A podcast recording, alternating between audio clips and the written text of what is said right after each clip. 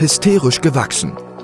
Der lockere Business- und Tech-Talk mit Hagen Sechsauer und Michael Mollert über Business, digitale Entwicklungen, Unternehmen, Tools und Transformationen. Du erfährst, wie neue Technologien, Geschäftsmodelle und Tools unsere Welt verändern, welchen Einfluss diese auf bestehende Geschäftsmodelle haben und wie du dies für dich nutzen kannst.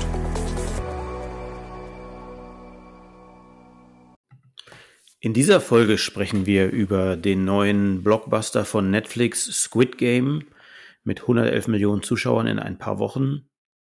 Wir reden über den Lieferservice für Apotheken, Gorillas für Medikamente und welche Wettbewerber es da gibt.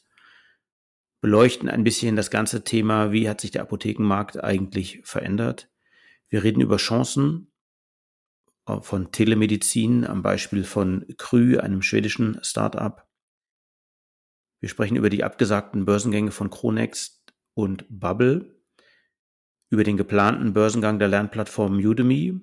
Wir reden im Kontext Mobilität über die Pressemeldung von VW, 30.000 Entlassungen vornehmen zu wollen und die Produktivität von Tesla in Grünheide. Wir reden über den Tesla Cybertruck und wir sprechen darüber, dass LinkedIn in China verbannt wird, beziehungsweise nur noch auf das Jobportal reduziert wird. So, guten Morgen, Hagen.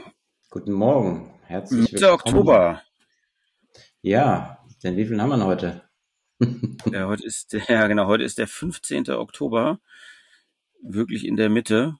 Ich bin äh, auf Fehmarn. Es regnet draußen. Man hört das hier vielleicht ein bisschen. Ich hoffe, dass das nicht zu laut ist, aber es müsste eigentlich gehen. Und du sitzt äh, im Wohnwagen. Ich sitze im Wohnwagen, genau. Deswegen hört man den Regen auch ganz gut. Du bist auf Wangerooge. Ich bin auf Wangerooge. Hier ist es auch super windig, ähm, aber ja, wie immer, man hat ja immer die richtige Kleidung fürs richtige Wetter hier oben und äh, witzig, dass wir beide jetzt gerade im Norden hier unterwegs sind. Ja, lustig, ja, ungeplant. Ja, und der Oktober, der ähm, begrüßt uns mit seinem geilen Wetter. Mhm. Ähm, ja, wir machen hier eine Woche Urlaub, ist immer ganz nett auf der Insel. Das hast ja überhaupt ja. keine Autos hier oben. Fährst mit der Fähre rüber und dann mit so einer kleinen Bimmelbahn fährst du in die Stadt, wenn du so willst, in Anführungszeichen ins Dorf von Wangerooge rein und äh, bist dann autofrei. Bis auf so Notarzt und so haben die alles elektrisch. Also die fahren hier schon seit x Jahren mit Elektroautos rum, wovon sich der Rest Deutschlands eine Scheibe abschneiden kann ist ja eigentlich interessant, ne? Warum, also wenn ich jetzt gerade überlege, ich wäre jetzt hier Tourismus verantwortlich für Wangerooge, könnte man das ja PR-mäßig ziemlich geil ausschlachten, zu sagen, ey, wir machen das, was ihr machen wollt, machen wir schon Jahrzehnte. Richtig, also ja. man könnte da, man könnte ja fast eine, eine, eine, eine irgendwie tatsächlich eine Marketing-PR-Story draus, draus basteln. Ja. Ähm, wir waren schneller der Zeit voraus, sozusagen. ja, ich, gut, ich weiß nicht, ob das Leute wirklich attracten würde, dann zu sagen, okay, ich fahre da hin, aber das wäre ja, äh, wäre ja auf alle Fälle mal interessant. Ja. Ja, ja, ja gut, das passt dann so also ein bisschen hier rein. Du kommst ja mit der Fähre an und dann steht hier so, so ein Zeichen. Ähm, äh, Gott hat äh, die, die Zeit erschaffen, ähm, aber von Eile hat er nichts gesagt. Ja? Also hier soll es so ein bisschen runterkommen. Mhm. Und ähm, ja, vom Image her weiß ich nicht, ob das dann so gut reinpasst, aber vielleicht können wir ja mal den, den Bürgermeister von Wangerooge ein bisschen beraten. ja, ich weiß gar nicht, vielleicht haben die auch gar kein, vielleicht ist es auch gar kein, quasi gar kein Problem, ne? Also im Sinne von, äh, wir sind gut ausgelastet, äh, wir wollen das gar nicht äh, jetzt hier so super, ja. keine Ahnung, frequentiert, publik, was auch immer werden. Könnte ja auch sein, ne? Ja, ich denke, die ja. sind äh, gut, in ganz Deutschland ist ja im Moment Chaos im Sinne von alles überbucht durch Covid. Ähm, mhm. Aber die haben ja auch, also so voll war es noch nie, weil jetzt gerade in Nordrhein-Westfalen die Ferien auch begonnen haben und dann stürmen die die, die ostfriesischen Inseln, weil es ja nicht so weit weg. Und äh, dadurch ist, ist hier sowieso Massenandrang angesagt dieses Mal. Also selten so voll erlebt wie dieses Jahr. Ja, das hier auf jeden Fall auch. Also man merkt halt, dass Herbstferien sind. Äh, ganz klar, das ist, äh, ist ordentlich voll. Was hatten wir so die Woche an hm, Themen?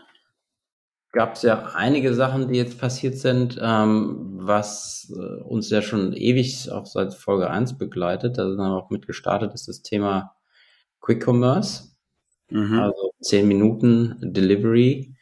Ähm, das ist wahnsinnig, wie es sich jetzt auf andere Branchen ausbreitet. Ähm, Gerade geht es hier so durch die Presse, äh, Gorillas für Medikamente. Das ist jetzt ein Thema, was viele beschäftigt, ähm, insbesondere weil gerade zwei Player im Markt unterwegs sind. Einmal ist das Medicamendo.de mhm. und ähm, First A, also innerhalb von zehn Minuten Medikamente zu versenden. Das passt ja ganz gut in den Kontext, insbesondere weil der Spahn gesagt hat, dass er zum Januar das E-Rezept einführen will und die Gematik, die ja die Telematik-Infrastruktur aufbaut, mhm. dahinterstehend ähm, zuständig ist, damit auch das E-Rezept zwischen Patient, Arzt ähm, und Apotheker fließen kann, dass es steht. Und jetzt kommt nochmal das äh, Thema ja, 10 Minuten Delivery für Medikamente ähm, in Gang und ja, Wahnsinn, was, was hier Gas gegeben wird, denn äh, zwei Player jetzt, die das machen wollen. Äh, ich glaube, First A ist so derjenige, der zumindest vom Funding her ganz gut aussehen könnte. Das mhm. sind irgendwie zwei Geschwister, Anthony Nissen und äh, Live Löde, beide 30, also äh, Live oder Live ist 30 Jahre alt, äh, Anthony 24. Ähm, die haben das jetzt von ja, Anfang diesen Jahres gegründet und ähm, dort sind jetzt auch Gorillas Investoren beziehungsweise Mitgründer eingestiegen. Ähm, und wollen das supporten. Was mich so ein bisschen wundert, weil man könnte sich auch vorstellen, dass Gorillas, ein Lieferando, ein Volt und alle, wie sie da heißen, relativ schnell in den Markt auch eintreten könnten, weil sie ja die Kapazitäten hätten. Äh, aber ich glaube, da geht es auch wieder im Moment um das Thema Fokussierung ne, und Priorisierung. Ja, das glaube ich auch. Also und es, ich halt, ich finde, also das als Move gar nicht so schlecht zu sagen, okay, wir fokussieren uns auf unser Kerngeschäft und haben aber die Logistikinfrastruktur da. Mhm. Und das ganz andere Thema äh, Apotheken gewinnen und so weiter, das, das, das lassen wir ja quasi im Kern bei der Firma, die das als ihr eigenes Geschäftsmodell hat, ne? Mhm. Also, weil ich glaube auch, dass du, also wenn jetzt, wer auch immer, egal ob Gorillas oder so, ich glaube in der Phase, in der sie im Moment sind, wäre das wahrscheinlich viel zu früh, würde extrem den Fokus, Fokus äh, äh, unscharf machen. Ja. Aber also das ist spannend, ja, das ist ja. Also die Gorillas-Gründer sind drin, also Jörg Kattner, Felix Krobock und Ronny mhm. Schibley haben sich beteiligt und die beiden Swoboda-Brüder, Felix und Florian, die ähm, barzahlen.de aufgebaut hatten. Ähm, mhm ja, also da wird jetzt, passiert jetzt echt extrem viel. Und die beiden geben richtig Gas, scheinen gutes Funding zu bekommen zu haben. Ähm, und jetzt gibt es weitere äh, Startups, die das machen wollen. Da gibt es die Firma Made, also M-A-Y-D. Da stecken die McMakler-Gründer dahinter. Mhm. Äh, oder Faster, also ähm, P-H-A-S-T-R geschrieben. Das ist vom Extender Manager äh, mitentwickelt worden. Also da, da geht es jetzt richtig los. Die Zahlen, ähm, also du musst dann nur 2,50 Euro Liefergebühr zahlen. Gut, das ist nochmal ein Tick teurer als im Food-Bereich. Im Food zahlst du ja 1,80. Ähm, mhm. Ist keine Mindestbestellmenge. Ja, und ähm, ist natürlich ein hart umkämpfter Markt. Ich weiß, die Margen, die liegen im OTC, also Aspirin und Co., um die 20, 25 Prozent Rohertrag. Das ist nicht viel. Mhm. Sieht man auch äh, in den Quartalszahlen von Shop Apotheke. Äh, da bleibt nicht viel hängen äh, an den Produkten. Und dann musst du natürlich darfst du ja nicht äh, selber das Ganze machen. Als, also du kannst jetzt nicht sagen, ich kaufe mir vom Apotheker ähm, im Großhandel tausende von Aspirinpackungen, leg die irgendwo auf, auf Lager, warte auf die Bestellung, baue eine Bestellplattform und, und sende die oder versende die. Das darf man nicht in Deutschland, sondern es muss immer ein Apotheker dahinter stecken. Das heißt, du musst immer eine Kooperation mit einem Apotheker haben, äh, beziehungsweise muss dann auch Apothekenpersonal in Teilen, ähm, also muss muss sogar äh, das Produkt kontrollieren, bevor es rausgeht und dann kannst du es dem Lieferdienst in die Hand drücken. Und mhm. ähm, jetzt entstehen ja durch E-Rezept die Plattformen wie Doc Morris, äh, Shop Apotheke oder auch gesund.de und andere. Und ähm, die haben die Möglichkeit, dann dem Kunden anzuzeigen, wo, welche Apotheke hat das Produkt vorrätig, wann kannst du mir zu welcher Uhrzeit liefern. Und jetzt kommt mhm. natürlich mal so ein Medikamento oder ein First Aid dazu, die auch nochmal an dem Kuchen des Apothekers knabbern, weil also du hast ja die Möglichkeit, entweder stellst du selber Leute ein, aber viele Apotheken möchten natürlich gar nicht einen Botendienst, nennt man so in dem Bereich, äh, einsetzen. Mhm. Oder äh, wollen es nicht, weil es zu wenig Fahrten sind am Tag. Und jetzt kommen dann diese externen dazu, die dann entsprechend äh, sich einloggen und die letzte Meile dann nochmal bedienen und auch nochmal an dem Kuchen des Apothekers und diesen 20, 25 Prozent äh, dran knabbern. Ja, ähm, von daher denkt man gar nicht, dass das möglich gewesen wäre, noch vor ein, zwei Jahren, dass so viele Player sich jetzt mhm. in den Markt stürzen. Auf der anderen Seite ist es natürlich eines der größten Märkte Food, haben wir über 300 Milliarden in Deutschland, aber ähm, Medikamente sind über 50 Milliarden. Das ist einer der größten Märkte überhaupt. Und das ist klar, dass dann viele Player versuchen, sich hier dann ein Stückchen vom Kuchen abzuschneiden. Absolut, ja. Das ist also, ich meine, wenn du das, die Historie dir anschaust, die über die letzten 20 Jahre der Apotheken, das ist schon krass, ne? Also zum Thema Kuchen abschneiden. Ja. Ähm, ist ja in allen also Bereichen so. Ja, der Markt hat sich echt gedreht irgendwie. Ja, also der ist extrem unter Feuer. Ich wollte jetzt nicht in der Haut eines Apothekers stecken. Ähm, insbesondere mhm. nicht eines Apothekers, der eine B- oder C-Apotheke hat, äh, in der Stadtrandlage oder so. Da gibt es jetzt schon extreme Konsolidierung. Also wir haben jetzt einen, einen Abbau von Apotheken in den letzten zehn Jahren von 21.500 Apotheken auf jetzt weit unter 18.000. Wir sind jetzt bei 17.500 Apotheken etwa. Mhm. War ja auch eine, Über, also ein Überstrapazieren des Marktes an einer hohen Anzahl an Apotheken, das war klar. Aber dass es später fällt als gedacht, ähm, war nicht klar. Also ich habe vor zehn Jahren schon gedacht, dass die, die Anzahl der Apotheken viel stärker schrumpfen wird, als es wirklich passiert ist. Aber jetzt kommen so die mhm. Brandbeschleuniger wie das E-Rezept und äh, solche Services, die eben ähm, sozusagen an der Marge des, des Apothekers dann äh, auch knabbern und dadurch die Großen größer werden, glaube ich, und die Kleinen dann auch schnell nicht mehr da sein werden. Was natürlich mhm. schade ist, wenn du dir, wenn du davon ausgehst, dass wir natürlich schon eine deutschlandweite Versorgung haben wollen und auch in, in Städten, wo jetzt ältere Menschen nicht die Möglichkeit haben, in die Stadt zu fahren oder auf dem Dorf, wo du dann schon deine Medikamente haben willst. Aber da werden sich auch neue Services etablieren, die dann Bringdienste sind, ähm, ja, eine stärkere logistische Einbindung ähm, von ja, Medikamenten. Ja, das, ist ja, das ist ja prädestiniert. Das ist ja eigentlich prädestiniert, ne? Ähm, äh, der Markt für äh, quasi wirklich telemedizinische Beratung und einfach Delivery, ne? Also ja. jetzt äh, von also mal aus der Seite der der Anbieter gedacht zumindest. Ne? Auf Nachfrageseite sicherlich schwierig. Wie wie finden ältere Leute den Zugang? Mhm. Aber ähm, äh, das glaube ich schon, dass, dass das eigentlich äh, extrem prädestiniert ist, weil die Zeit, dass Apotheker jetzt Medikamente selber äh, herstellen, die ist ja vorbei. Ich weiß gar nicht, ob es das eigentlich noch gibt. Das gibt es wahrscheinlich für bestimmte Cremes, könnte ich mir das vorstellen, aber das ist ja marginal mittlerweile. Das ist fast nicht mehr da, ja. Also ein paar haben sich noch genau. darauf spezialisiert, ähm, aber viele lassen ihr Labor kalt, so nennt sich das, äh, und, und, machen und rühren gar nichts mehr an. Ne?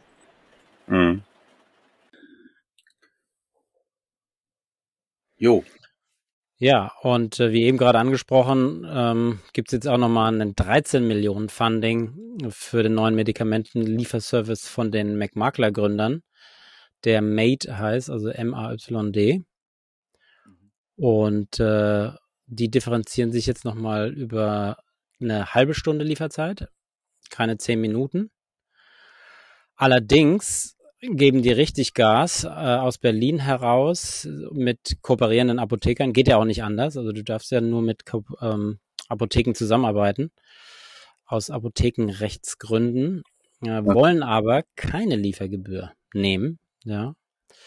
Und First A oder First A haben wir gesagt, äh, 2,50 Euro. Das ist äh, schon krass, weil ähnlich wie Flink und Gorillas, die jetzt ja mit Gutscheinen um sich werfen, geht's hier jetzt auch schon mal in die Schlacht ähm, mit negativem Rohertrag, aber jetzt immer anfangen, dadurch, dass man keine Liefergebühren verlangt. Ja, spannend. Vielleicht für alle, die, ähm, ich habe das auch noch mal vorhin hinterfragt, ähm, ähm, der Unterschied sozusagen. Also äh, so Produkte, die apothekenpflichtig sind, aber nicht verschreibungspflichtig wie Hustensaft, müssen eben von Apotheken verkauft werden äh, und sind nicht mhm. frei verkäuflich, weil meine, meine Frage an Hagen, der, der, der eher der Experte von uns beiden ist, war, ähm, können die nicht einfach äh, einen Stock selber aufbauen und verschicken? Nein, die Apotheken sind zwingend notwendig in der, in der Kette. Die wären nur nicht notwendig, ja. wenn es um Produkte gehen würde wie Sonnencreme oder etwas, was nicht zwingend Verschreibung, nicht zwingend apothekenpflichtig ist. Also von daher ja. ist es natürlich extrem, deswegen extrem spannend in diesem Triangel, dass die Apotheke damit spielen muss.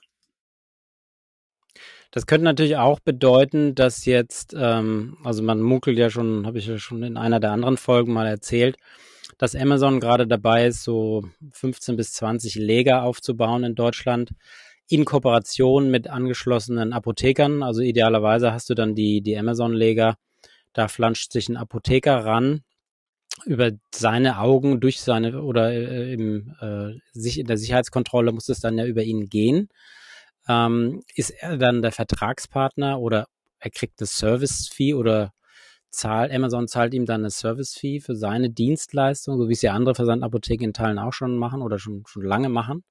Das es gibt dann den IT- und Service-Part und den Apotheker-Part und der Apotheker ist eigentlich nichts anderes als ein äh, vorgestreckter Partner, der dann das Apothekenrecht bedient.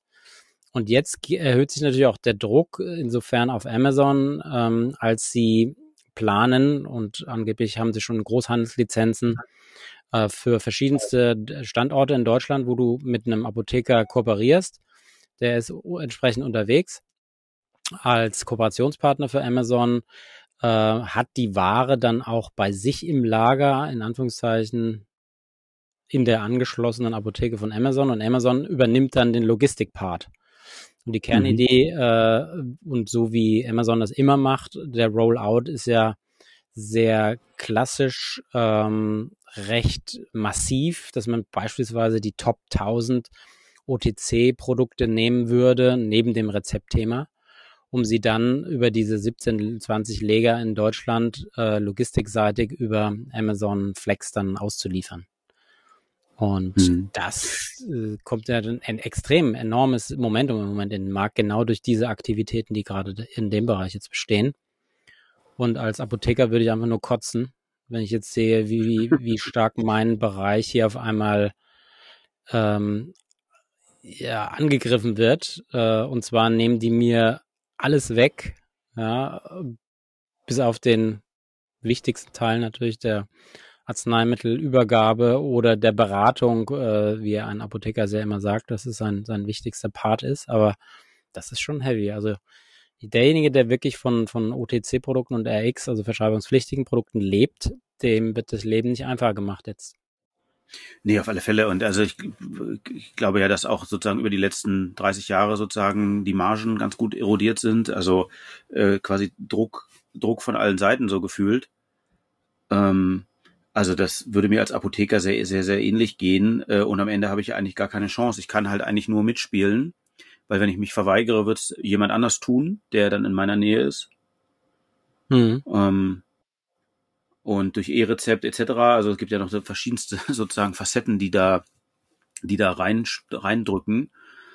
Ähm, glaubst du, dass man das umdrehen, man könnte ja mal kurz, kurz versuchen, das umdrehen, andersrum zu denken, zu sagen, okay, Apotheken haben ja meistens eine sehr gute Lage. Könnte man mhm. aus einer, aus einer Amazon-Brille oder aus einer Brille eines anderen sagen, okay, man könnte solche Standorte wiederum nutzen, um irgendwie Mini-Logistik-Hubs für bestimmte Artikel zu machen oder sind die Apothekenflächen zu klein? Ja, du meinst so Micro, andersrum. Andersrum so Micro-Warehouses wie Gorillas und, und Flink es auch machen. Äh, mhm. dass man sozusagen das Lager des Apothekers verwendet, um andere Produkte auch noch ähm, ja, zu nutzen oder anzuflanschen. Also es kommt natürlich geografisch oder immer darauf an, wie so eine Apotheke ausgestattet ist, aber in der Regel sind die viel zu klein, die Leger. Also das ist einfach, reicht aus. Mhm für den Tag täglichen Bedarf ein paar Tage Umsatz, aber ähm, das Apothekenrecht lässt es auch nicht zu, dass du beispielsweise jetzt nochmal äh, Softdrinks oder so verkaufst. Ja, das heißt, ähm, okay. und ich weiß auch nicht, ob du Softdrinks, selbst wenn du sie nicht verkaufen würdest, aber im Lager hinten haben dürftest, meiner Meinung nach nein. Muss man nochmal einen mhm. Apotheker fragen, aber ich bin fest davon überzeugt, dass die einfach nur ähm, apothekenpflichtige Produkte auch lagern dürfen und damit sozusagen eine, eine Weiternutzung des eigenen Apothekenlagers für andere Produkte somit nicht möglich ist und das dann äh, behindert. Ähm, das geht, glaube ich, nicht. Und wie ist es mit äh, zum Beispiel Kontaktlinsen, also so Art verwandte Produkte in Auch nicht. Nee. Auch nicht, okay. Also sehr, sehr streng reglementiert. Ähm, wenn man nochmal nachvollzieht, äh, Doc Morris ist ja 1999 gestartet, aus Holland heraus, weil man, weil der Versandhandel in Deutschland verboten war. Ne, man durfte also keine Arzneimittel versenden. Und dann hat Doc Morris immer mehr Umsatz gemacht. Und dann haben die Apotheker sich gefragt, ja, was, was machen wir jetzt? Äh, lasst uns doch lieber Versandhandel erlauben, damit wir als deutsche Apotheker auch die Chance haben, meinen deutschen Kunden, die ja vom Doc Morris aus Holland bedient wurden, ähm, auch Arzneimittel zu versenden. Und hat dann geöffnet. Und das hieße jetzt, also wenn jetzt die, die Apothekerschaft so stark unter Druck gerät, dass sie sagen, uns werden äh, über den Marktplatz werden uns Gebühren abgenommen, weil wir ja daran teilhaben wollen, weil der Kunde über diese Marktplätze sehen kann, wann er welches Medikament zu welcher Uhrzeit geliefert bekommen kann, von welcher Apotheke. Ähm, ich aber jetzt auch noch über die Lieferservices äh, vielleicht auch nichts mehr verdiene, weil die mir die letzte Meile wegnehmen und ich gar nicht meinen eigenen Bodendienst einsetzen kann. Vielleicht wird es dazu kommen wie 2004, wo man gesagt hat, Verbot, Versandhandel muss aufgelöst werden, damit ich als Apotheker auch versenden darf. Damit mir der Wettbewerb aus Europa, nämlich Holland, Grenze, was ja auch ein deutsches Unternehmen ist, Dogmos, äh, ähm, nicht den Markt kaputt macht, könnte man jetzt auch wieder vermuten, dass vielleicht eine Neuregulierung des Apothekenmarktes bevorsteht. Insofern, als man dann ähm, ja jetzt sagt, komm, lass uns stärker auch andere Produkte mit aufnehmen, um vielleicht nicht äh, äh, mein Geschäft zu gefährden. Ja, also Was entweder ist, man, war das nicht sogar so auch, dass, also ich habe das ja nur so, so, also nicht so intensiv wie du verfolgt, aber war es nicht sogar auch so, dass sozusagen in den Zeiten von Doc Morris das Apothekenrecht noch so war, dass du als Apotheker nur eine Apotheke besitzen und betreiben durftest? Das wurde doch auch irgendwie aufgeweicht. Nee, das war bisher immer so, also eins plus drei, also in Summe vier, eine Hauptfiliale, also eine äh, Zentrale, wenn du sollst, plus drei Filialen. Mhm. Das war schon immer so.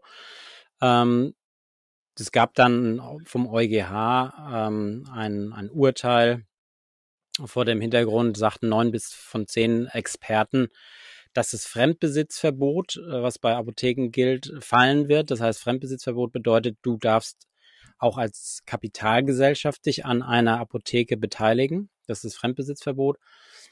Ähm, und das Mehrbesitzverbot sollte auch fallen. Das ist das Thema, ich darf nicht nur eins plus drei Apotheken als Apotheker betreiben, sondern so viele ich möchte.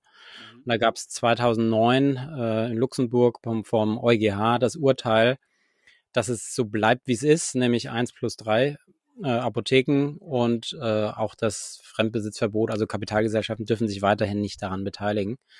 Und vor der Spekulation, dass es fallen wird, die beiden also Fremd- und Mehrbesitzverbot, hat damals dann die Celesio, Haniel-Gruppe, Mutter der Gehe, die wiederum Großhandel sind für Apothekenprodukte, äh, dann Doc Morris gekauft, in der Hoffnung, dass man dann äh, aus den Franchise-Systemen, die man dann schon gestartet hatte, äh, aus Doc Morris Seiten heraus, dann eine Kette machen kann und dann eine Art DM wird oder ein Rossmann, also wie gesagt, ein äh, mit 5, 6, 700, 800 Franchise-Nehmern betriebene äh, Apothekenorganisation, die dann sukzessive hätte in Kette umgewandelt werden sollen. Das war die Spekulation und das kam nicht so. Aber jetzt kommt wieder extrem Druck auf diese, auf das Thema. Ich meine, wenn man das mal weiter, also wenn man das mal kurz durchdenkt, ne? Also diese ganzen OTC-Produkte, das wäre ja eigentlich prädestiniert tatsächlich telemedizinmäßig, ne? Also zu sagen, okay, äh, du drückst kurz auf den Knopf, da kommt einer per Videochat, du machst das Verkaufsgespräch von zu Hause, vom Büro, wo du auch immer bist. Äh, nicht Verkaufsgespräch, ja. Beratungsgespräch. Ähm, mhm. Weil es gibt, es gibt ja gar keinen Grund, dass das eine schlechtere Qualität haben sollte, weil in der Apotheke untersucht dich ja niemand. Das ist auch nur ein Gespräch. Du sagst, was mhm. du, worunter du leidest. Ja. Äh, und das zu versenden, äh, die ganzen Artikel sind klein, perfekt für Logistik, bis auf vielleicht ganz wenige Ausnahmen, was Kühlung angeht. Das ist eigentlich interessant, ja, weil es wäre so naheliegend, das anders zu gestalten, ne? Ja, ja, wäre es. Aber wie gesagt, das Apothekenrecht ist da ziemlich äh, streng und erlaubt eigentlich so gut wie nichts. Ja gut, das ist halt der, das ist ja noch eines der der der Relikte des des Standesrechts in Deutschland, ne? Also wie die Märkte mhm. halt abgesichert sind, da ist das Apothekenrecht wahrscheinlich weit weit weit vorne. Ähm, gibt natürlich auch noch ein paar andere Berufe, die abgesichert sind, Notar etc. Ähm, das wird natürlich auch, mhm. noch, auch noch interessant sein, sozusagen über einen längeren Zeitraum, wie sich, wie sich das verändern wird und wie das wahrscheinlich sich irgendwann auch aufweicht, ne? Also auch das Notarthema ja. unter Bitcoin, Bit, äh, unter, unter, ähm, nicht Bitcoin, unter ähm, äh, Blockchain-Gesichtspunkten etc. Äh, hat ja auch Potenzial, ordentlich Druck zu kriegen. Mhm. Aber das, das Thema äh, wabert ja sowieso durch. Also was du sagtest, äh, Telemedizin, äh, gibt es ja verschiedene Player, Krü beispielsweise. Mhm. Äh, und, und die Teleklinik, Teleklinik wurde auch von, von Doc Morris äh, gekauft. Ähm, da liegt es ja nahe zu sagen, ich gerade, wenn ich jetzt Diabetiker bin und nicht ständig, also du musst dann ja viermal äh, im Jahr zum Arzt, wenn du Chroniker bist, um dann dein vierteljähriges Rezept zu bekommen für die Diabetes-Teststreifen als Beispiel, mhm. dann macht es ja schon Sinn ähm, zu sagen, okay, wenn ich jetzt äh, meine zweiten Teststreifen, die noch auf dem Vierteljahresrezept liegen, abholen will, äh, oder ein, ein, Folgerezept ausfüllen will, dann gehe ich eben über eine, eine Krü oder eine Teleklinik an den Arzt ran, der dann äh, in, im Handumdrehen dir ein neues Rezept ausstellt, digital auch noch über die Plattform dann direkt oder über die Telematikinfrastruktur und du es dann auch direkt einlösen kannst. Absolut. Ich meine, wenn du, dir, wenn du dir die Realität anschaust in Arztpraxen, das äh, kriegt, was ich, kriegt man ja manchmal mit, wenn du da sitzt, dann rufen, rufen ja Patienten beim Arzt an und sagen, mhm. ich brauche ein Rezept, der sagt, ich mache das fertig äh, und sie können das abholen. Also das ist ja, also der Prozess an sich, den gibt's ja quasi schon. Mhm. Ähm, äh, nur eben nicht digital. Von daher äh, ist es tatsächlich, glaube ich, auch eher regulatorisch im Moment blockiert. Ja, wobei, wie gesagt, Telemedizin ja auch erlaubt ist und da auch äh, ein großer Schritt nach vorne gemacht wurde. Aber wenn du jetzt überlegst, ähm, du hast als Arzt jetzt auf einmal die Möglichkeit zu expandieren und zwar viel schneller als sonst.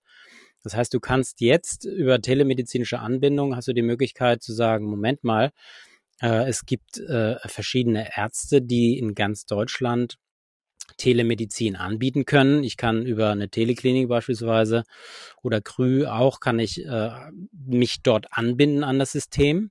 Ich stelle in Anführungszeichen über meinen Kassensitz einen Arzt an, der vielleicht oder eine Ärztin, die nur halbtags arbeiten möchte oder ein Arzt, der sagt, hier, ich habe nur fünf bis zehn Stunden in der Woche Zeit, bindest ihn an, er ist digital ausgestattet und kann dann, äh, du kannst dann oder das System befüllt deinen Kalender, ja, und du, du profitierst auf einmal von an, angestellten Ärzten, die für dich arbeiten, aber in ganz Deutschland sind und Sprechstunden machen für dich. Mhm.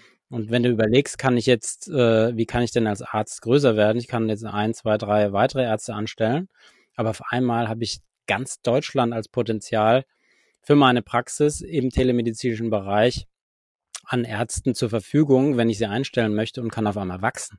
Das heißt, die jungen, dynamischen oder die, die es geschnallt haben, werden auf einmal expandieren können, ohne dass dein Vor-Ort-Patient es überhaupt merkt, dass du auf einmal Tausende von Terminen digital machst mhm. mit, mit, mit äh, ähm, Ärzten, die nur Teilzeit arbeiten wollen beispielsweise. Das ist interessant. Riesenpotenzial. Ja, aus allen drei Perspektiven natürlich spannend. Also aus dieser Perspektive, die du beschreibst, aber eben auch aus der Perspektive des, des sozusagen angestellten Arztes. Also stell dir vor, äh, Ärztin, äh, Mutterschutz, will aber eigentlich weiter arbeiten, aber also äh, schwer zu organisieren. Das kannst, könntest du von zu Hause perfekt tun. Mhm. Und aus der Perspektive, die wichtig, wichtigste Perspektive des Patienten. Ich meine, äh, wenn, ich, wenn ich mir vorstelle, ich wohne jetzt irgendwo, äh, fast egal, ob es auf dem Land oder in der Stadt ist. Auf dem Land habe ich halt einen langen Anfahrtsweg, in der Stadt muss ich lang beim Arzt rumsitzen, um mhm. ein Zwei-Minuten-Gespräch zu führen, im schlimmsten Fall. Äh, habe ich aber einen Aufwand von zwei Stunden. Ähm, äh, und das ist eigentlich aus allen Perspektiven durchaus charmant. Ja. Das heißt, wir, wir stecken ja vor einer Revolution, ne, einer digitalen Revolution. Ähm, Teledoc, äh, ein Unternehmen aus den USA, auch an der Nasdaq äh, notiert, wachsen auch wie Hulle. Äh, das, das ist ein riesen, riesen Bereich, der noch ganz, ganz, ganz am Anfang ist und ermöglicht natürlich auch wie eine Plattform eben das Rausziehen an Effizienzen des Marktes. Ne? Und das ist sehr spannend. Ja, ist interessant, aber ich meine, äh, du bist ja auch mit einer Ärztin verheiratet. Ähm, das ist ja interessant, sozusagen, da treffen ja zwei Welten quasi frontal aufeinander. Mhm. Der sozusagen der Du ja auch. Ähm, der Ethos, äh, wenn man das mal so nennen mag, ich mag jetzt keinem Arzt zu nahe treten, aber der Ethos, den du als Arzt hast, ähm, der eigentlich total schön ist, äh, der lässt sich ja aus meiner Sicht schon lange nicht mehr aufrechterhalten, dieses Ich bin da, um Menschen zu helfen, sondern der ist ja schon seit langem eigentlich äh, ja gestört durch Verwaltungsarbeit etc. Mhm. Ähm, aber das sehe ich auch so wie du. Also wer, wer das nicht erkennt für sich als äh, entweder als Chance oder mindestens, dass man das machen sollte, sondern daran festhält, so wie es wie es war, mache ich's. Ähm, ja, der wird dann, äh, weiß ich nicht, irgendwann quasi mit mit seinen Patienten sozusagen. Also dann wird die Patientenschaft vom Alter und von äh, etc. sehr sehr ähnlich äh, sein wie die Haltung. Ich meine, es ist auch ein, ein, tolles Modell. Überleg mal für, für Hausärzte in Land, äh, Land, also in Bereichen, in Land, wo eben keine große Bevölkerung ist. Ja, klar. Äh, das sind ja ganz arme heute, die verdienen in Teilen unter 50.000 Euro im Jahr. Mhm. Ja. Ähm, fahren eben zig Kilometer, was sie auch weiterhin tun können. Aber wenn du jetzt überlegst, jetzt kannst du den supporten, indem er äh, entweder Zeiten ausfüllt und nochmal eine, eine digitale Sprechstunde wahrnimmt oder er kann eben auch expandieren, indem er dann seine äh, Fixkosten, äh, die er hat, dadurch reinholt, dass er äh, in ganz Deutschland Ärzte einstellt, die für ihn dann auch in Teilen Folgerezepte ausstellen etc. Da gibt es einen Riesenschwung an Themen, die da relevant sind. Und es führt halt zu höheren Effizienzen. Aber der, der es nicht nutzt, der wird halt gnadenlos untergehen nach dem Motto, wer nicht mit der Zeit geht, der geht mit der Zeit. Das ist interessant natürlich, äh, kannst du natürlich auch wieder in den Kontext sozusagen wirklich der, der digitalen Bildung oder Ausbildung äh, setzen. Wie, daran sieht man auch, wie wichtig das eigentlich ist, dass es total notwendig ist, dass die Menschen lernen, damit umzugehen, also sowohl sozusagen als Arzt als eben auch als sozusagen Patient. Ne? Mhm. Ähm, gerade im ländlichen Bereich, äh, also wenn ich mir vorstelle, ich bin alt und und bis und gebrechlich oder es fällt mir sehr sehr schwer, einen Arztbesuch zu machen. Jetzt mal ausgeklammert, dass das natürlich eine soziale Komponente hat.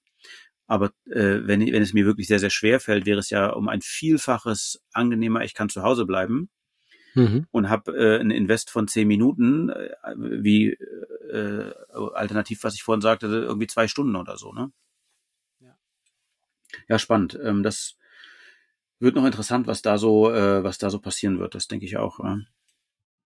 Was ich interessant fand, dass jetzt einige Börsengänge tatsächlich abgesagt worden sind, wo wir ja schon mal drüber gesprochen hatten und gefragt mhm. haben, was wird wohl passieren. Das ist jetzt bei Chronext und bei Bubble der Fall. Genau, da ist natürlich, ähm, bei Bubble kann ich es mir schon eher vorstellen, dass auch wirklich der Grund ist. Bei Chronext hatten wir auch schon drüber gesprochen, dass das Unternehmen ähm, nicht so einen richtig starken äh, Umsatz macht äh, mit 12 Millionen Innenumsatz an Provision und äh, zu 680 äh, Milliarden dann zum Schluss auch bewertet werden wollte ähm, und hat jetzt aufgrund ja, des schlechten Börsenumfeldes dann auch gesagt, nein, wir gehen nicht an die Börse. Ähm, das bei Chronext und bei Bubble ebenso. Ähm, der Sprach-App-Anbieter, äh, wo du eben Sprachen relativ schnell lernen kannst, auch die haben am Börsengang abgesagt und da gibt es wahrscheinlich ähm, noch eine Vielzahl an Playern, die, von denen wir noch gar nichts gehört haben, die eigentlich an die Börse gehen wollten, aber jetzt doch dann auch die Börsengänge abgesagt haben.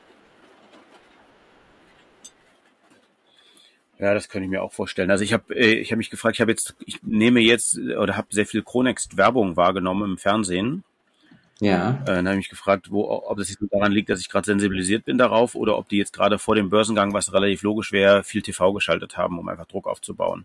Mhm.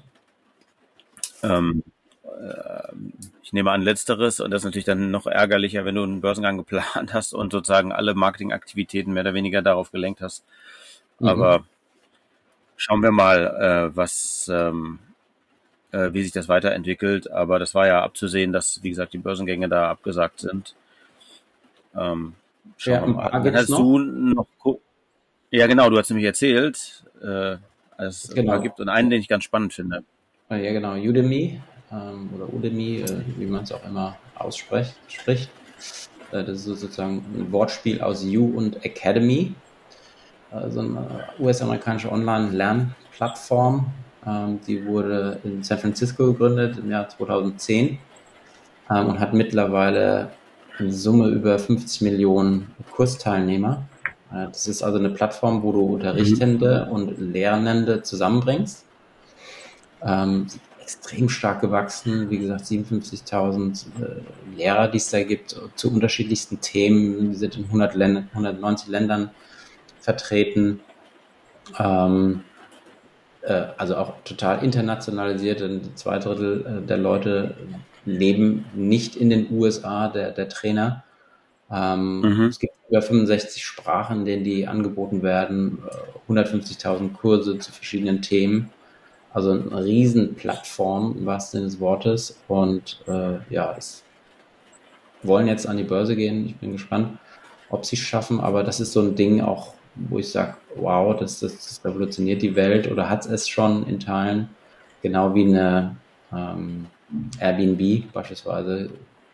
Bin ich auch fest davon überzeugt, dass das weiterhin ein Riesenerfolg sein werden kann und, und gerade die Covid-Thema, der stärkere Zugang zu E-Learning, zu äh, Zoom und, und verschiedensten ähm, ja, Möglichkeiten, sich auszutauschen und zu lernen. Das ist ein, Riesenpotenzial, wo jetzt auch viele Schulen und äh, Eltern gelernt haben, wie unterentwickelt wir hier in Deutschland sind.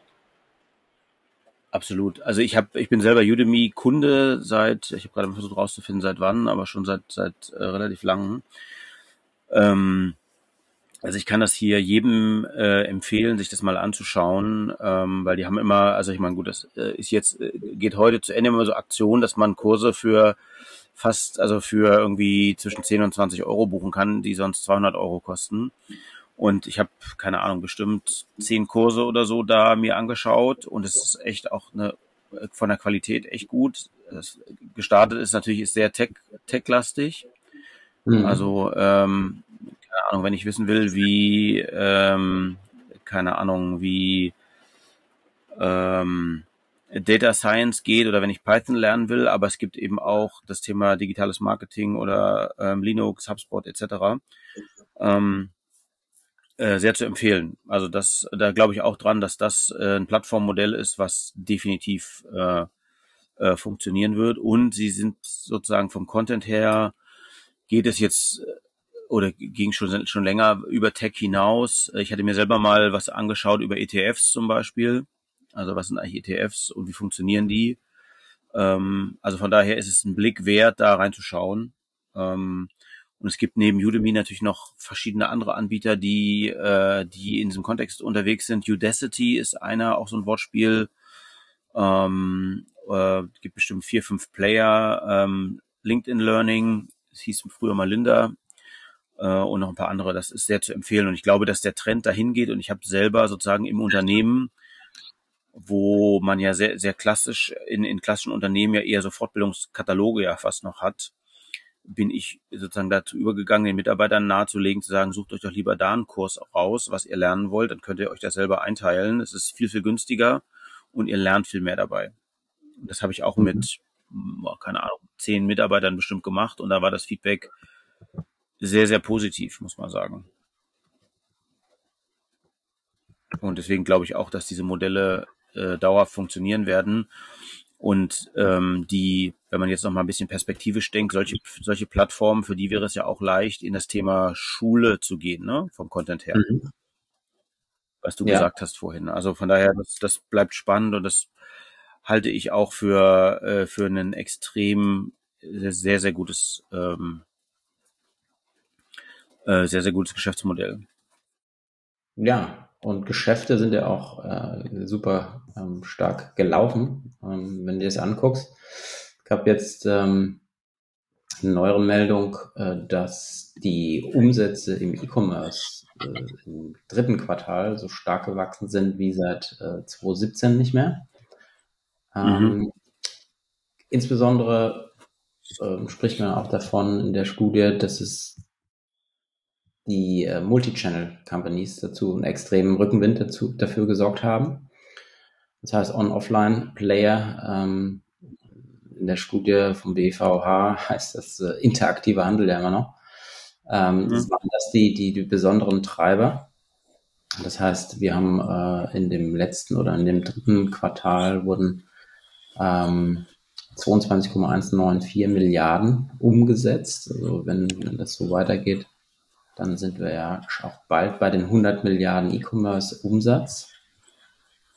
Und äh, ja, der, der stärkste, mhm. stärkste Wachstum bisher überhaupt mit 14,8 Prozent, ähm, wenn man das dann zum Vorjahresquartal sich anschaut. Zuvor ähm, war das, das Quartal 2020 in Q3 äh, noch ziemlich stark getrieben, auch durch, durch Covid. Äh, danach das äh, 19er Quartal äh, mit 12,3 Prozent und dann das Q3 äh, 2018 witzigerweise ähm, sind da, sind da extrem starke Umsätze durch den Multichannel vorangetrieben worden. Äh, Multichannel ist um 21 Prozent gestiegen, äh, während der Onlinehandel nur um 11,5 Prozent äh, Umsatzanstieg äh, gestiegen ist. Mhm. Weißt du, bei Multichannel-Umsätzen, da sind, sind das aber nur die Online-Umsätze drin, die da bewertet sind, oder Gesamtumsatz? Wahrscheinlich nur die Online-Umsätze, ne? Weil sonst müsste es ja deutlich höher sein. Ja. ja. Also immer der, der. Okay, die, sind, die haben ja.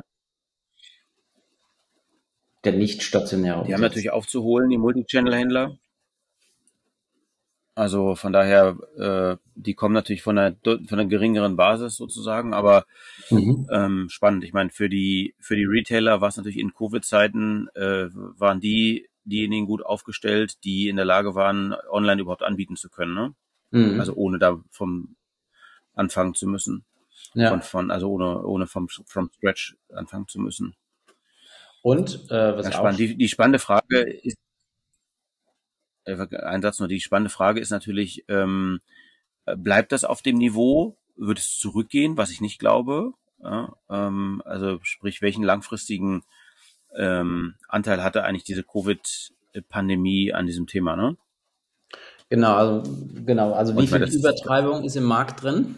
Ja, also wenn du sagst, okay, äh, mhm. der, der, der Online-Handel wächst, keine Ahnung, im Durchschnitt um, um 10 Prozent, ähm, jetzt bist du, oder um 20, egal was für ein Niveau du jetzt mal nimmst als Beispiel und bist um 60 Prozent gewachsen, wie viel davon ist, äh, bleibt über deinem durchschnittlichen um Umsatzwachstum und wie viel ist Übertreibung da drin? Ne? Und das ist jetzt mhm. die Frage, also glaubt man daran, also gibt es eine Art Erziehungseffekt und Gewöhnungseffekt, dass ich also immer stärker online bleibe, weil ich es ja jetzt machen musste? Oder ähm, ist es so, dass man wieder in die alten Gewohnheiten zurückfällt und der eigene Split on-offline gleich bleibt? Und meine These ist, und das zeigen ja auch die letzten Jahre, da ist ein Lerneffekt insofern da, dass man immer mehr online bestellt und immer weniger offline.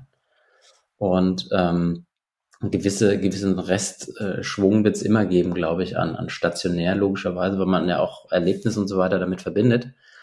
Aber ähm, dieses äh, von zu Hause aus bestellen, dieses Con der Convenience-Faktor wird über, also immer stärker zunehmen, glaube ich. Und das sieht man ja. Also die Beschleuniger sind da, aber jetzt natürlich auch schwer abzusehen, die Börsenkurse bei gerade stark online-affinen Unternehmen ähm, wie hoch ist der, der Effekt des, des durch, der Durchdringung in der Bevölkerung versus des Zurückfallens in alte Gewohnheiten und ich order doch nicht mehr so viel bei diesem Unternehmen oder in Summe online.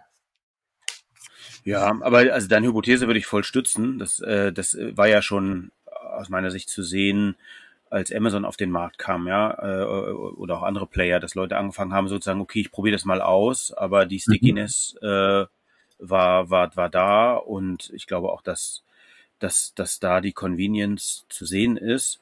Mhm. Und es ist natürlich, es kann ja auch eine riesengroße Chance, oder es ist eine riesengroße Chance für Multichannel-Retailer, wenn die, ähm, und da gibt's gibt's ja in Deutschland auch ein paar Beispiele, Bräuninger vielleicht sogar vorneweg, die äh, als, als, als Fashion-Retailer halt nur in ja am Ende im Südwesten von Deutschland physisch vor, vorhanden sind, mit, mhm. mit einer Ausnahme vielleicht noch in, in, in Düsseldorf und so weiter, aber die jetzt ähm, äh, über ihren äh, Online-Shop äh, quasi das ganze Bundesgebiet erreichen können und das auch tun und man das auch in den Zahlen bei denen stark sieht. Ne? Also von daher ist es, ist, ist es ja auch für einen Retailer kann es ein Vorteil sein, je nach Voraussetzungen.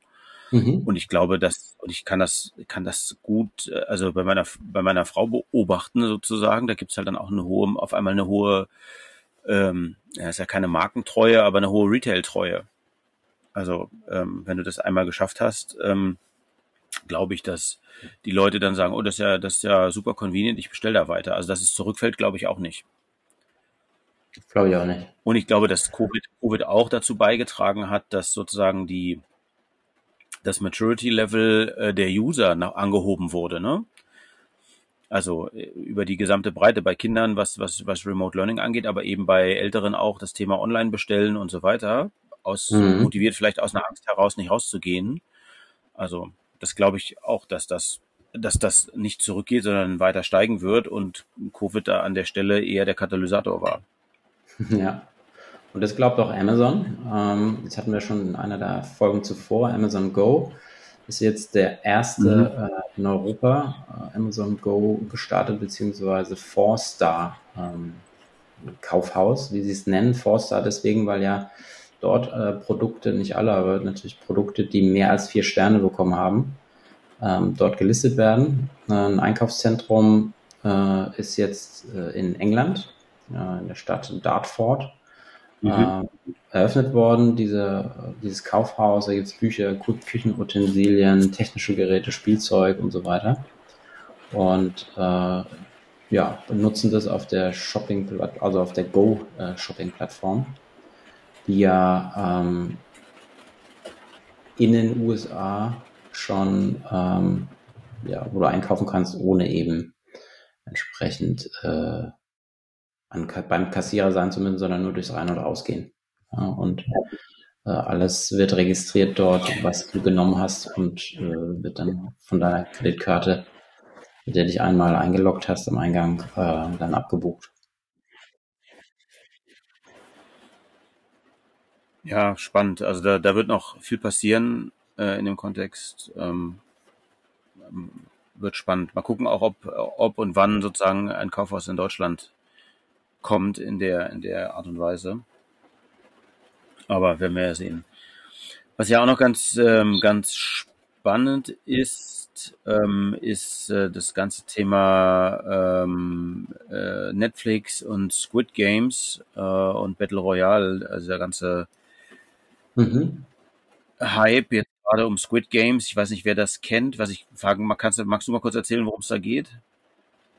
Ja, also haben wir uns auch angeguckt. Ähm, Squid Game, äh, ja, ist ein ist eine südkoreanische Film, bei dem es um äh, ja, ich sag mal, Leute geht, die äh, durch Lebensumstände minder bemittelt sind und ähm, durch Zufälle und getrieben durch ja, jemanden, ich will jetzt hier nicht zu viel spoilern, ähm, äh, an einem Spiel teilzunehmen, bei dem du einen riesen Jackpot gewinnen kannst. Äh, ich habe es mal umgerechnet, das sind glaube ich 32 Millionen Euro ist der Jackpot groß. Äh, es starten 456 Menschen, ähm, müssen durch, werden dann auf eine Insel gebracht ähm, und müssen dort sechs Spiele spielen und äh, es kann nur einen geben, wie bei Highlander, äh, nämlich einer äh, kann nur den, den Jackpot gewinnen. Und äh, dann werden die Leute wirklich auch im wahrsten Sinne des Wortes dann abgeknallt. Gibt es unterschiedliche Spiele. Äh, muss man sich angucken. Weiß nicht, ob das für jeden was ist, aber es ist schon von, dem, von, einer, von einer tiefen Psychologie total spannender Film.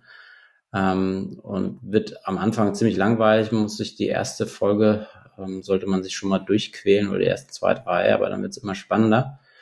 Und ähm, ja, ist eben etwas, was äh, jetzt einen riesen Erfolg gezeigt hat, also der stärkste Erfolg überhaupt, ist nach vier Wochen schon über 110 Millionen Zuschauer. Ähm, und das Witzige oder die Strategie, sage ich mal, die ähm, Netflix fährt, geht jetzt so langsam auf. Also das ist jetzt ein, ein Hype, geworden, auch gerade in, in, Instagram und TikTok etc. Es gibt dort ein, ein Spiel, bei dem man äh, es schaffen muss innerhalb einer gewissen Zeit. Das ist so, muss man sich vorstellen, wie ein, wie ein äh, Zucker, Zuckerkeks, der ist in einer runden Dose drin, in so einer offenen Plastikdose. Äh, und da sind so eingestanzte ähm, Zeichen drin, wie eine Schablone beispielsweise, also ein Kreis oder ein Fünfeck. Und das muss ich mit einer Nadel, muss ich das äh, auskratzen, den Zucker auskratzen, so dass es nicht äh, zerstört wird. Ja, das heißt, wenn da jetzt ein Stern drin ist, wie so beim, beim Keksebacken, muss ich den äh, Stern auskratzen und wenn er dann rauskommt und ich schaffe es, äh, dass er ganz ist, danach werde ich nicht getötet, ansonsten werde ich erschossen. Ja, das heißt, die äh, schwitzen da ähm, extrem im Blut und Wasser und wollen dann den, diesen Keks da rauskratzen. Ähm, und das wird jetzt nachgebacken auf, äh, von zu Hause aus. Ja, das heißt, ganz viele machen jetzt Videos, wie sie dann diese Zuckerkekse mit den Formen da drin ausbacken. Ähm, es gibt äh, in dem, in dem äh, Spiel dort auf dieser Insel haben sie auch gewisse Klamotten an und da haben sie so Slip-on Vans von Vans, also so solche Schuhe, so Sneakers. Ähm, die sind sofort ausverkauft gewesen. Das heißt, da ist der Preis jetzt irgendwie um, hat sich ver, verneunfacht. Ja, du kriegst die nirgendwo mehr. Ähm, es gibt eine Telefonnummer, die dort angezeigt wurde. Äh, die wurde dann, die gab es wirklich in, in, Südkorea, die wurde dort terrorisiert, da mussten dann die Nummer abgeschaltet werden, etc. Also ist ein riesen Hype jetzt entstanden um das Thema. Und ähm, ja, ist äh, wie das Genre der, dieser Spielgame es ja auch sagt, ein, ein Battle Royale. Also es gab in, in, im Jahr 2000 auch einen japanischen Film.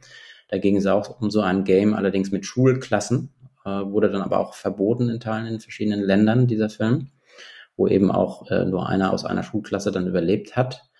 Ähm, und äh, damit ist auch eben die, dieses Battle Royale Genre entstanden bei den Games, was ja heißt, äh, ich möchte überleben, möchte der, der überlebt in dem Spiel.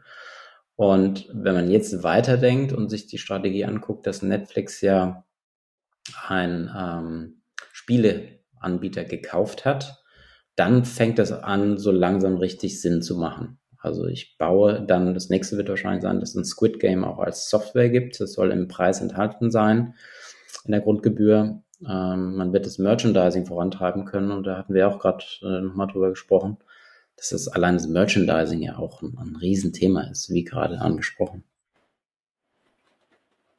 Absolut, ja. Das ähm, ist ja, ähm, also wenn man sich die Zahlen vielleicht nochmal vor Augen führt, ähm, bei Squid Game haben 111 Millionen Leute in den ersten, glaube vier Wochen oder so äh, äh, die die äh, das Format geschaut.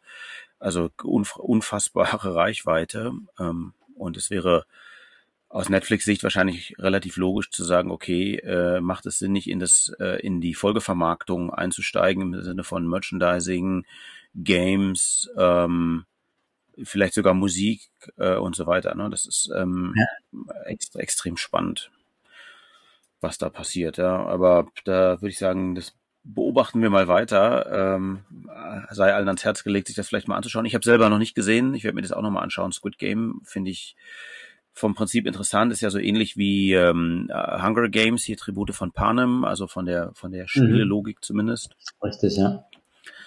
Ähm, bleibt spannend. Nächstes Thema. Es gab eine, diese Woche eine Pressemeldung, die sofort wieder sozusagen relativiert wurde. Bis zu 30.000 VW-Jobs in Gefahr. Hm. Also äh, per se erstmal ganz spannend, dass es eine Meldung gibt, die ja schon durchaus brisant ist, die dann quasi relativ schnell wieder zurückgezogen wird oder zumindest relativiert wird.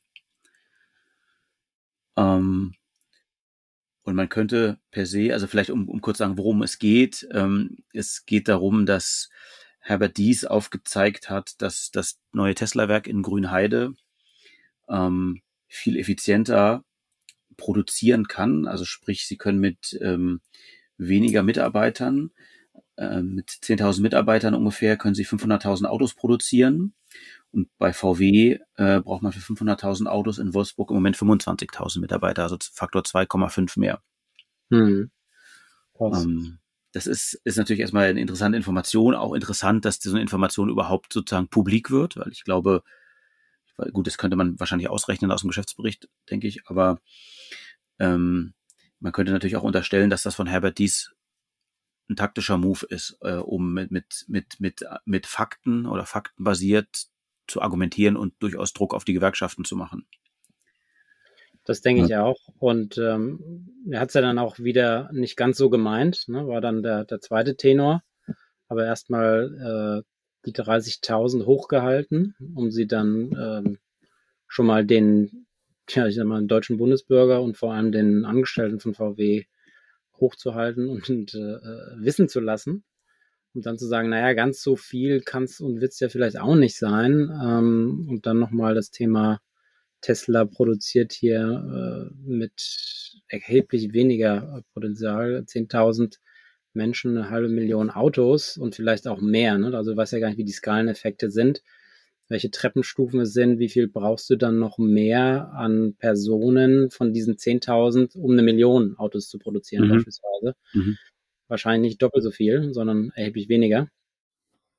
Ähm, um jetzt genau die, das Thema Cost-Cutting auch entsprechend äh, vorantreiben zu lassen. Und da gibt's ja auch ein internes äh, Projekt, das den Namen Trinity äh, trägt bei Volkswagen, wo die dann eben ab 2026 die zweite E-Auto-Generation vom Band laufen lassen wollen. Und das soll äh, extrem revolutionieren, wahrscheinlich auch äh, andere Produktion, also ich weiß nicht, ob du es mitbekommen hast, Tesla ähm, macht ja jetzt beispielsweise auch die Karosserie von dem Model Y, wird aus einem Guss mhm. gefertigt. Ja. Das heißt, äh, viel weniger Schritte, auch von der Steifigkeit in Teilen besser, damit äh, extreme Effizienzen und die rennen jetzt sozusagen immer wieder dieser Innovation von Tesla hinterher, ähm, um sozusagen 2026, das haben wir noch schlanke fünf Jahre, so weit zu sein, wie heute schon Tesla ist wahrscheinlich. Ne?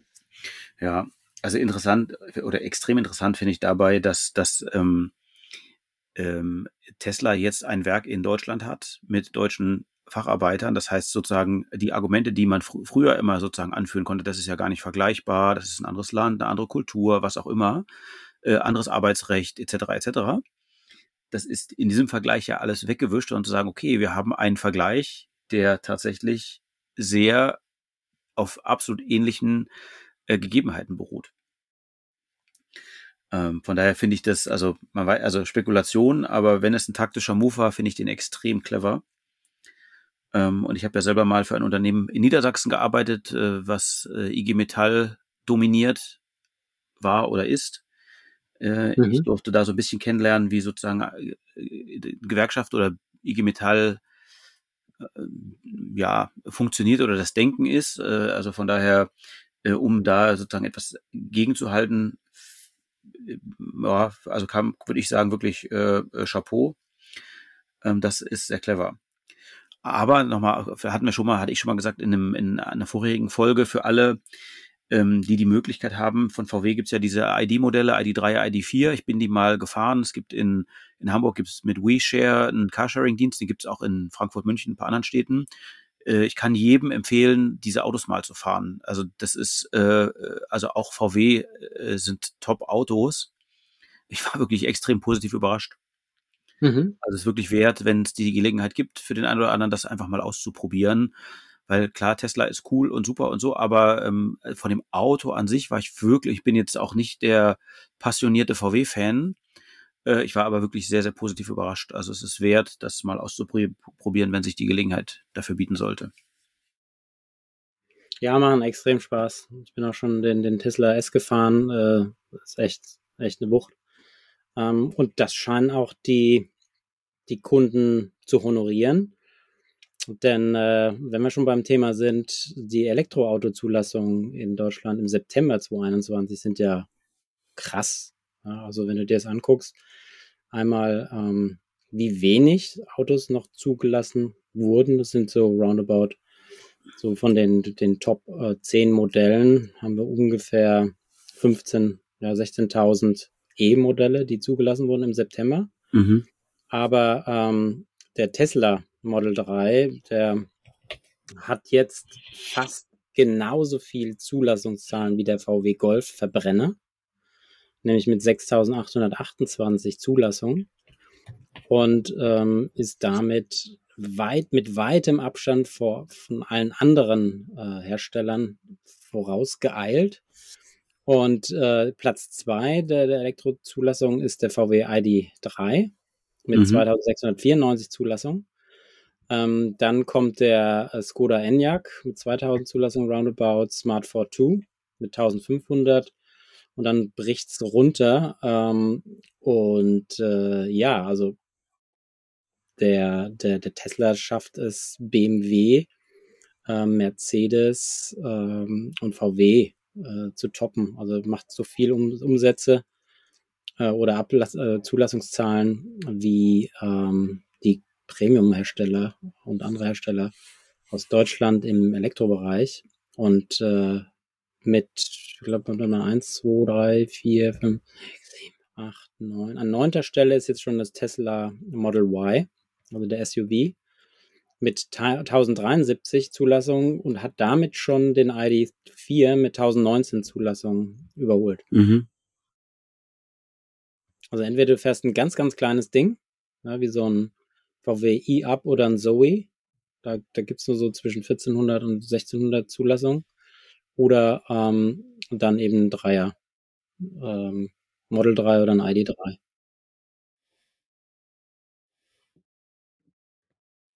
Ja, also ähm, extrem spannend, wie viel Bewegung da in dem Markt ist. Ähm, also von daher spannend, welche, welche Be Be Bewegung da ist. Mhm. Okay, machen wir weiter, das schneide ich dann raus. ja. Mhm. Okay. Ja, ähm, gibt es noch den Tesla Cybertruck. Ich weiß nicht, wer von euch Hörer, Hörern das schon mitbekommen hat. Äh, es gibt den Cybertruck als ja, Geländewagen in E-Form. Sieht ja abgefahren aus von der Form.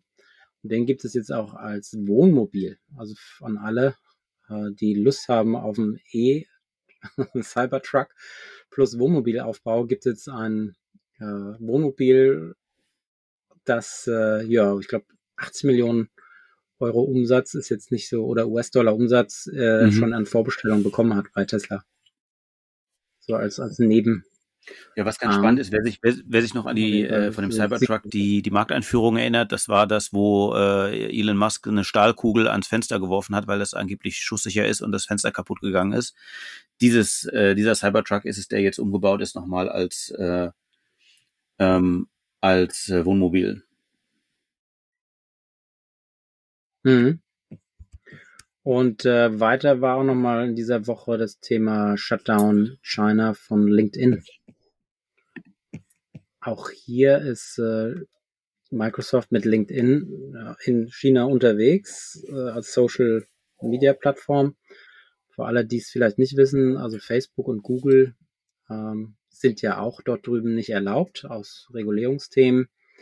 Ähm, also sprich, überall, wo man was sagen könnte, was auch an die westliche Welt gelangt und wo man sich auch gemeinsam als chinesisches Volk formieren könnte gegen den Staat. All das wird ja verhindert.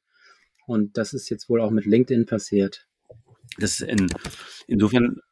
Das heißt, es gibt insofern ganz interessant, weil, also für alle, die es nicht wissen, Microsoft hat LinkedIn gekauft vor, ich glaube, zwei Jahren. Ähm, und Microsoft selber mit Office 365 ist aber erlaubt in China. Das heißt, es gibt irgendwie schon eine starke Beziehung von Microsoft zu der chinesischen Regierung, weil es quasi die einzige Cloud-Lösung ist aus dem Westen, die nutzbar ist. Mhm. Ähm, von daher ist es eigentlich ganz, ganz ja. interessant, dass sie da trotzdem zurückziehen ne, müssen. Ja, also sie, sie bleiben als LinkedIn, also so in Jobs soll die neue Plattform von LinkedIn in China heißen, fokussieren sich auf den Jobbereich, gehen damit wieder einen Schritt zurück. Das Thema Social Media und die starke Vernetzung äh, tritt damit in den Hintergrund. Äh, ungefähr sieben bis acht Prozent des Umsatzes und auch der Nutzer kommen bei LinkedIn äh, aus, aus China. Und dieser Bereich wird jetzt auch, wie gesagt, ähm, ja, jetzt reduziert und auf reine, reine Jobs fokussiert. Schade, aber so ist es. Also China schafft es immer wieder mit der kommunistischen Partei, sich da durchzusetzen und ihren Schuh ähm, ja da entsprechend zu fahren und äh, alle möglichen Unternehmen rauszudrängen aus dem Land, die genau. Alle, die es nicht wissen, LinkedIn ist in Russland zum Beispiel auch nicht ähm, erlaubt. Das liegt aber unter anderem daran, dass es in Russland sozusagen eine Vorschrift gibt, wenn man einen Dienst betreibt, dann müssen die Server in Russland stehen. Ich glaube, das ist hauptsächlich der Hintergrund. Aber auch da ist das so. Mhm. Okay. Sehr gut. Dann haben wir doch unsere, unsere Folge 8 voll gemacht. Wir freuen uns auf euer Feedback unter podcast at hysterisch-gewachsen.de. Genau, oder, oder auf der Webseite hysterisch-gewachsen.de. Dort findet ihr einen Live-Chat, könnt ihr schnell was reinschreiben. Das kriegen wir als Nachricht. Hinterlasst gern da eure E-Mail, dann können wir euch antworten, wenn ihr eine Antwort haben wollt. Und ansonsten können wir euch nur ein schönes Wochenende wünschen. schönes Wochenende und hoffentlich nächstes Mal, sorry für die Tonqualität in besserer Qualität, weil äh, Michael aus Wohnwagen, ich heute auch aus dem Wohnwagen in Oldenburg heraus, sorry dafür. Aber beim nächsten Mal hoffentlich haben wir dann wieder die festen Netzwerkverbindungen, sodass wir genau. bessere Tonqualität ciao. anbieten können. Euch ein schönes Wochenende. Ciao, ciao. Das war hysterisch gewachsen. Vielen Dank fürs Zuhören. Wenn du auch in Zukunft wissen willst, welche technischen Entwicklungen es gibt, um dein Unternehmen bestmöglich darauf vorzubereiten, abonniere unseren Kanal, bewerte uns und empfiehl uns deinen Freunden weiter. Bis zum nächsten Mal.